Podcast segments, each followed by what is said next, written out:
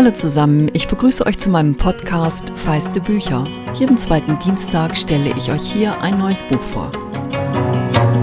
Im April habe ich in der Süddeutschen Zeitung ein Gespräch mit dem Berliner Autor und Unternehmer Raphael Horzon gelesen und musste ziemlich lachen. Dabei bin ich eigentlich eher der Schmunzeltyp. Aber ich hatte beim Lesen einfach gute Laune und habe Horzon dann nicht gegoogelt, weil ich Google vermeide, aber über DuckDuckGo gesucht. Und ja, irgendwie hatte ich einen Instant Crush. Schockverliebt würde man im Deutschen sagen. Ich war verknallt vor allem in den Humor. Vor zehn Jahren hat Horzon ein Buch geschrieben, das das Weiße Buch heißt und vollkommen an mir vorbeigegangen ist, wohl auch, weil er sich in einem Berliner Kosmos bewegt, für den man das Wort Hipster hätte erfinden müssen, wenn es das nicht schon gegeben hätte. Jetzt ist gerade sein neues Buch erschienen und es heißt Das neue Buch. Darin gibt es eine wunderbare Episode, wie dieser Titel zustande gekommen ist, die ich euch nicht vorlesen werde. Aber schon der Titel vermittelt eine Ahnung. Das neue Buch changiert passend zum silbern reflektierenden Cover zwischen vollkommen gaga und ziemlich genial.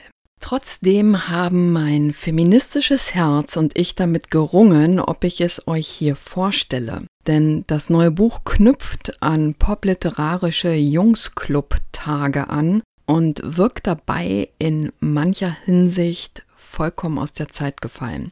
Gleichzeitig wirkte es auf einer anderen Ebene so sehr auf der Höhe der Zeit wie kaum ein Buch, das ich dieses Jahr gelesen habe. Als ich dann auch noch am Samstagnachmittag durstig im Bett lag und nicht in die Küche gehen konnte, weil ich die letzten 80 Seiten lesen musste und auch hier zwischendrin immer wieder lachen musste, dachte ich, komm, egal, das neue Buch wird die neue Folge.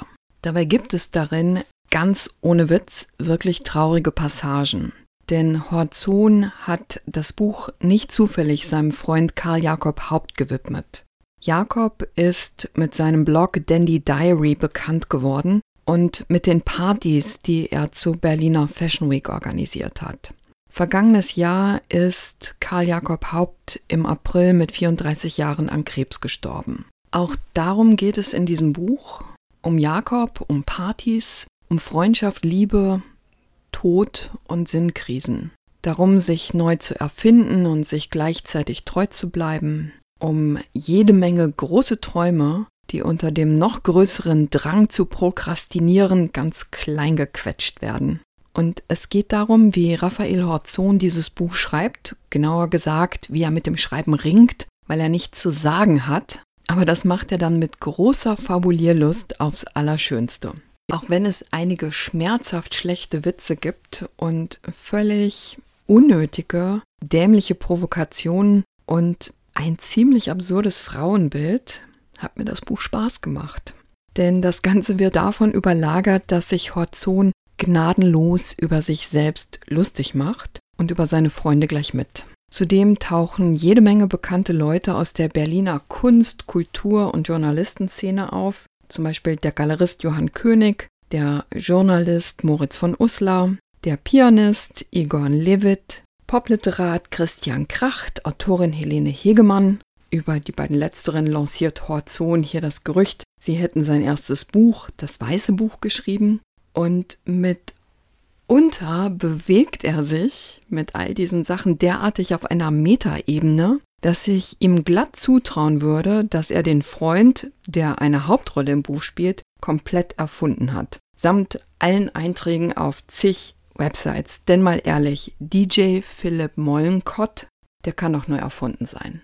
Das liest sich dabei so ungezwungen, als sei man bei allen Treffen der Freunde und auf den Partys dabei. Und ich nehme euch jetzt mal kurz mit auf eine. Es ist eine der Partys von Jakob und der Dresscode ist Kindergeburtstag. Horzon erklärt seinem Begleiter Timon Karl Kaleta oder Kaleiter, weiß ich gerade gar nicht, das Konzept dahinter. Ich lese euch jetzt mal zwei kurze Passagen dazu vor. Aber erklär mir das nochmal. Was soll das mit dem Dresscode? Wieso Kindergeburtstag? Naja, pass auf. Die Partys von Jakob und David sind immer die größten Partys von Berlin. Das wirst du gleich sehen. Und alles ist immer perfekt organisiert. Also die letzte Party, bei der ich war, das war genau vor einem Jahr, Mitte Januar. Und das Motto war Silvester. Silvester? Mitte Januar? Ja, genau. Jakob liebt Silvester und Raketen und deshalb wollte er zwei Wochen nach Silvester gleich nochmal Silvester feiern. Diese Idee findet Timon Karl Kaleiter gleich sehr, sehr überzeugend und ich springe jetzt in den weiteren Ablauf der Party hinein. In diesem Moment ging die Eingangstür auf und drei außergewöhnlich schöne Frauen kamen herein. Horzon und Kaleiter ließen den Flyer fallen und starrten mit offenen Mündern auf diese Erscheinung. Unglaublich, stammelte Kaleiter, als die drei vorübergegangen waren. Wer war denn das?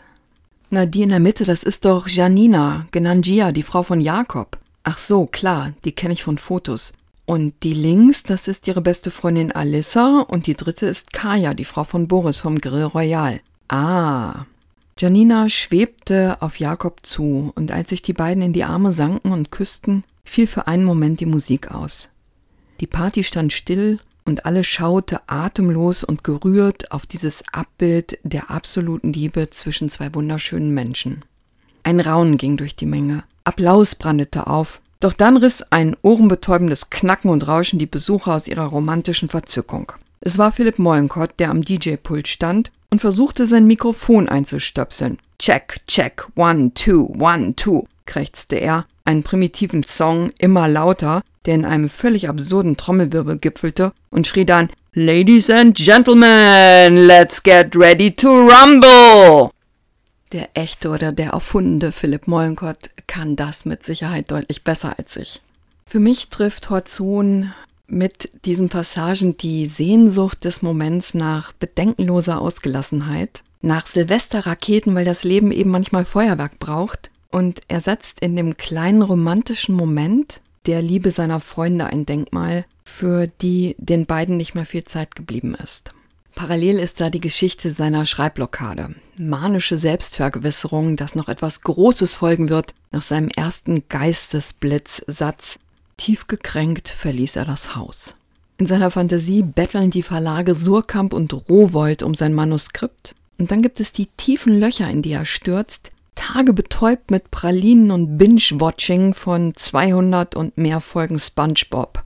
Und wenn er sich hier selbst kalt stellt, fühlt es sich beim Lesen doch an wie die Geschichte von Künstlern und Künstlerinnen, die von der Pandemie gerade kaltgestellt sind. Es wird schließlich der Schriftsteller Daniel Kehlmann sein, der Horzon am Ende einen entscheidenden Impuls für Buch und Titel gibt. Doch das klappt erst im zweiten Anlauf. Den ersten verpasst Horzon im Sommer am See, wo er mit Freunden Kehlmann begegnet. Kleiner Sprung ins Buch. Kehlmann ist gerade mit muskulösem Oberkörper per Kopfsprung ins Wasser gehechtet. Beide stellten sich an die Reling und verfolgten, wie Kehlmann auf eine der gelben Absperrungstonnen des Strandbads zuschwamm und dann mit atemberaubender Geschwindigkeit von einer Absperrungstonne zur nächsten kraulte, ohne ein einziges Mal Luft zu holen. Die absolute Überhöhung des atemlos erfolgreichen Schriftstellers. Sie erzählen ihm dann von einer Party, die stattfindet und Kehlmann winkt ab, weil er abends schreiben muss. Und jetzt lese ich euch abschließend eine Passage vor. Ich muss leider bald nach Hause und ein wenig arbeiten, ein wenig schreiben. Ein neues Buch? fragte Horzon. Mal sehen, im Moment arbeite ich noch etwas vor, ich betreibe Recherche, ich mache Notizen. Genau wie ich, rief Horzon. Ach wirklich? Für ein neues Buch? fragte Killmann. Worum wird es gehen? Das weiß ich auch noch nicht so ganz genau, antwortete Horzon, aber ich habe schon viele Ideen, gute Ideen sogar. Schön, bravo, rief Kielmann, während er an den Großbaum hechtete und ein paar Klimmzüge machte.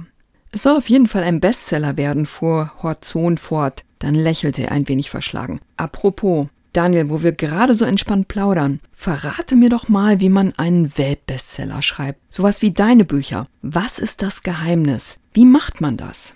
Kehlmann sprang wieder ins Cockpit zurück und setzte sich an den Teakholztisch. Normalerweise verrate ich dieses Geheimnis ja nicht, sagte er, faltete die Hände und beugte sich vertrauensvoll zu Horzon vor. Aber für dich mache ich eine Ausnahme. So einen Weltbestseller zu schreiben, ist nämlich ganz einfach, kinderleicht geradezu. Fangen wir gleich mal mit dem Wichtigsten an. Du musst natürlich, in diesem Moment hob am Strandbad Wannsee der Rettungshubschrauber ab und hielt genau auf Horzons Yacht zu. Der Lärm war ohrenbetäubend. Kehlmann redete weiter, aber Horzon konnte kein Wort verstehen. Er konnte nur sehen, wie Kehlmann redete, wie er lächelte, lachte, weiterredete, gestikulierte, die Augen weit aufriss, weiterredete, mit den Fingern Kreise in die Luft zeichnete, wieder lachte und dann sehr ernst schaute und beim Sprechen mit dem Finger auf Horzon zeigte. Und die ganze Zeit war dieser blöde Hubschrauber über euch? rief Mollenkott von der Rückbank nach vorne. Die ganze Zeit, bestätigte Horzon. Und du hast kein Wort verstanden? Kein Wort. Verdammt! rief Mollenkott. Aber irgendwann muss der Lärm doch mal vorbei gewesen sein. Der Hubschrauber kann doch nicht ewig über euch gestanden haben. Nein, klar, irgendwann war der Lärm dann vorbei. Und dann konntest du wieder hören, was Kehlmann sagte? Ja. Und was sagte er? Er sagte, und jetzt weißt du, wie man einen Weltbestseller schreibt. Natürlich kann bei der Entstehung dieses Schelmenromans auch alles ganz anders gewesen sein, aber Raphael Horzon besteht darauf, kein Schriftsteller zu sein und das heißt, da muss es sich wohl alles genau so zugetragen haben. Das neue Buch von Raphael Horzon ist als Paperback bei Surkamp Nova erschienen. Es hat 298 Seiten, einige Fotos und eine Doppelseite überschrieben Raum für Notizen. Ich empfehle diesmal besonders dringend, in der Buchhandlung eures Vertrauens das Buch anzulesen. Und wenn ihr noch eine zusätzliche Entscheidungshilfe braucht, ob das ein Humor ist, der euch abgrundtief nervt oder der euch möglicherweise erheitern kann, schaut euch auf YouTube das alte Video zu dem Lied Me, Myself and I an. Für das hat Regalhersteller Raphael Horzon die Indie-Ikone Peaches als Sängerin gewinnen können. Den Link stelle ich euch in die Episodenbeschreibung und auch seine Eigenwerbung für das neue Buch auf Insta ist einen Blick wert. Den Buchblog Award hat mir übrigens Tino vom Literaturpalast vor der Nase weggeschnappt. Das heißt, ich belatsche euch damit ein ganzes Jahr nicht weiter. Aber wenn euch feiste Bücher gefällt, solltet ihr natürlich unbedingt den Podcast weiterempfehlen.